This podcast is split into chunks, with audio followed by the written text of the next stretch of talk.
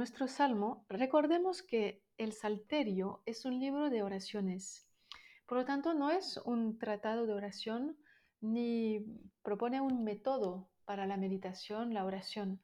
Sin embargo, nos enseña cómo rezar, porque en el fondo estos textos nos ponen en oración, nos dan poemas que son verdaderas herramientas para la oración. Es así como podemos entrar en el Salmo 33, 32, que nos inicia en el fondo a la oración. Los tres primeros versículos em, son diversos de los demás por un vocabulario que ya no se va a encontrar más adelante. Alégrense justos en el Señor, que la alabanza es propia de los buenos. Den gracias al Señor con el arpa, toquen para Él la lira de diez cuerdas cántenle un cántico nuevo, toquen con arte para él y aclámenlo. Gritar, gritar de alegría, alabar, em, dar gracias, tocar, cantar, cántico, ovación. Y estos tres versículos son un imperativo, ¿verdad? Ustedes, ¿no? Alégrense, den gracias, toquen, cántenle, toquen con arte, aclámenlo. A partir del versículo cuarto cambia el vocabulario y el estilo. Ya no se solicita la alabanza, sino que se da la razón de ser de esta alabanza. Pues la palabra del Señor es sincera, todas sus acciones son leales, Él ama la justicia y el derecho, el amor del Señor llena la tierra.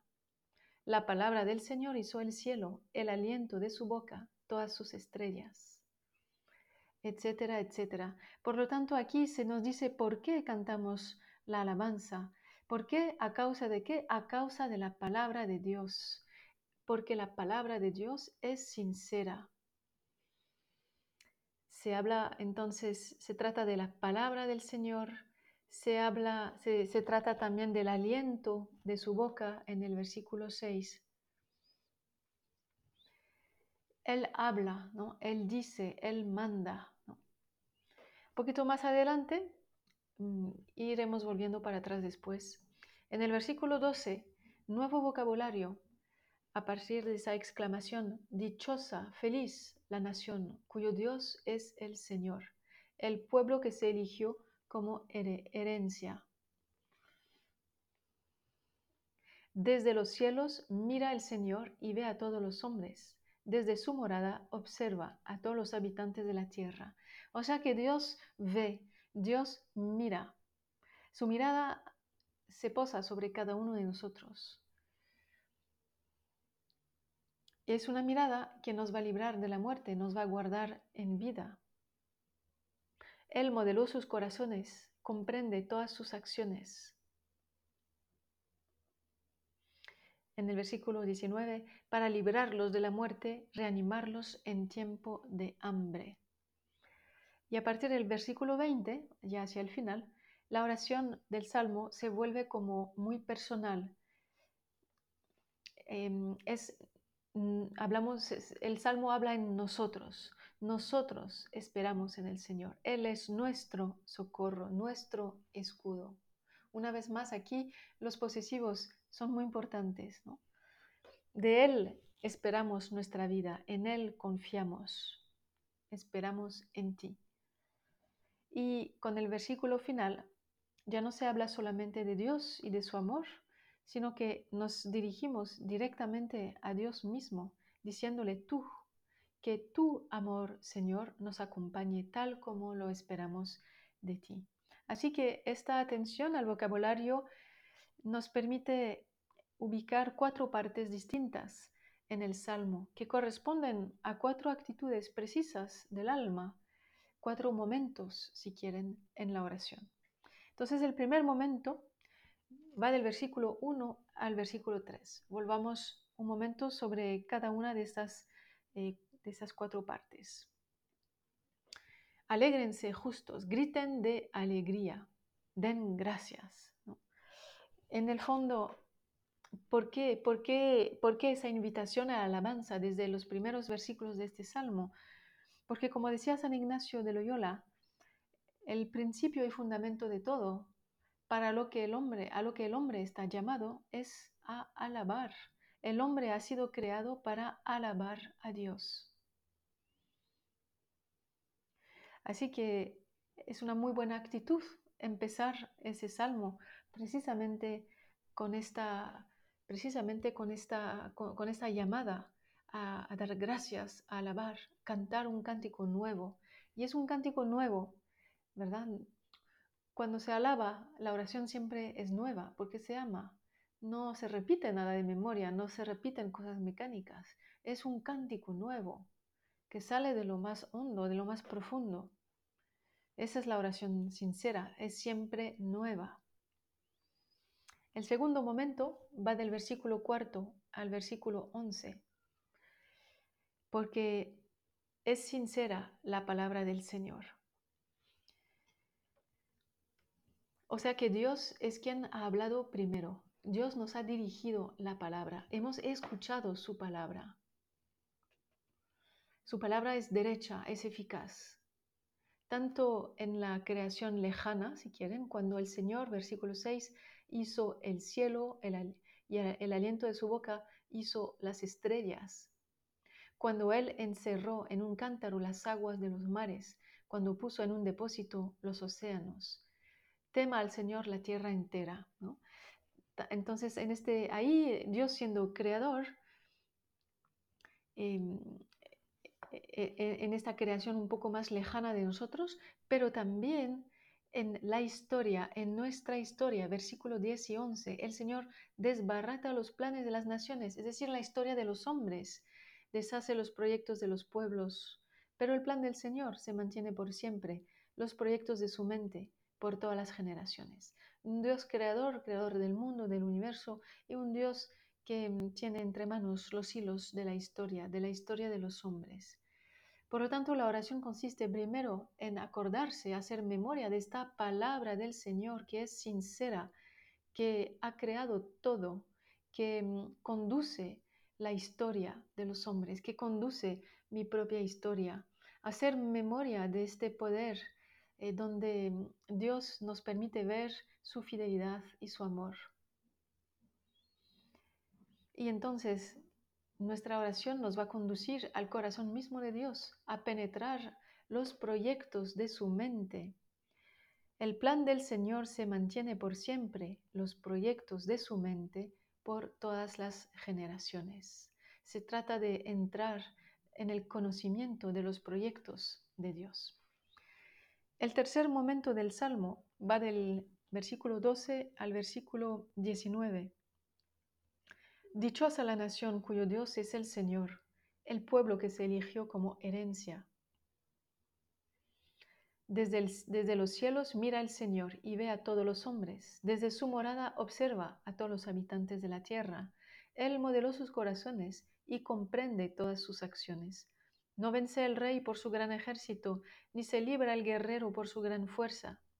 De nada sirven los caballos para lograr la victoria. A pesar de su brillo, no ayudan a escapar. El Señor se fija en quienes lo respetan, en los que esperan en su misericordia, para librarlos de la muerte y reanimarlos en tiempo de, hambre. Primero, em, primero entendemos aquí con el versículo 12, entrando en el corazón de Dios, comprendemos la felicidad de haber sido escogidos, dichos a la nación cuyo Dios es el Señor, el pueblo que se eligió como herencia. Pues realmente es todo el tema de la, de la elección, elección de Israel, elección de un pueblo para que a través de él, siguiéndole a él, conociendo a su Dios, todos los demás pueblos lleguen a la, y compartan la misma fe.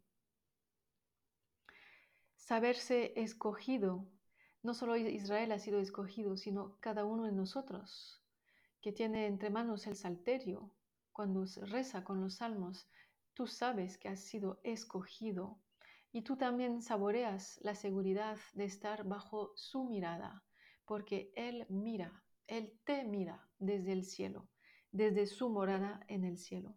Esto es oración, ponerse ante los ojos de Dios, ante su mirada.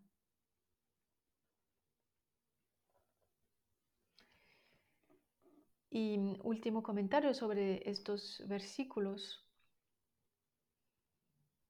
Cuando dice en el versículo 16, no vence el rey por su gran ejército, ni se libra el guerrero por su gran fuerza. De nada sirven los caballos, ¿no? Todos esos medios fuertes, los medios que mm, se utilizan en, la guerra para ganar, ganar una batalla, eh, esos medios que ayudan a la fuerza, que, que, mm, que hacen más grande la fuerza humana, bueno, pues esos medios no dan la victoria.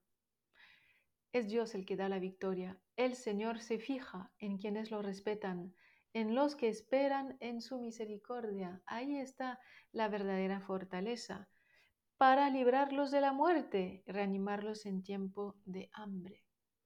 O sea que em, no son los caballos y las armas lo que dan la victoria, sino Dios libra de la muerte. Dios libra del tiempo de hambre. Eh, un Dios protector. Eh, a esa tercera actitud nos lleva este salmo, actitud de confianza. Estar en oración es saber que toda fuerza, toda victoria me vendrá dada por Dios y no por mis fuerzas humanas o medios humanos. Y el cuarto momento de este salmo, los versículos 20 a 22, nosotros esperamos en el Señor. Él es nuestro socorro y nuestro escudo. Él es la alegría de nuestro corazón. En su santo nombre confiamos. Que tu amor, Señor, nos acompañe tal como lo esperamos de ti. Esperar, el verbo esperar aparece dos veces en estos versículos alegría, alegría de nuestro corazón. En su santo nombre confiamos. En el fondo, aquí en esta parte del Salmo, lo que se pone en marcha es una nueva actitud del alma, es el amor, es la memoria de la eficacidad de la palabra de Dios actuando por amor, es reconocer, es reconocer esa acción de Dios, esa eficacia del amor de Dios, de un amor de Dios que hemos saboreado y que por lo tanto puede conducirnos a la esperanza y a la confianza. Esperamos nuestra vida del, Señor. Nuestra confianza está en tu nombre santo. O sea que, que Dios nos hace salir de nosotros mismos, nos hace como entrar en Él, en Él mismo. Él es nuestro socorro y nuestro escudo, nos saca de nosotros para meternos dentro de Él, para que con, eso es, esa es la esperanza, refugiarse en Él. Él es nuestro socorro, nuestro escudo. Él es también la fuente de la alegría.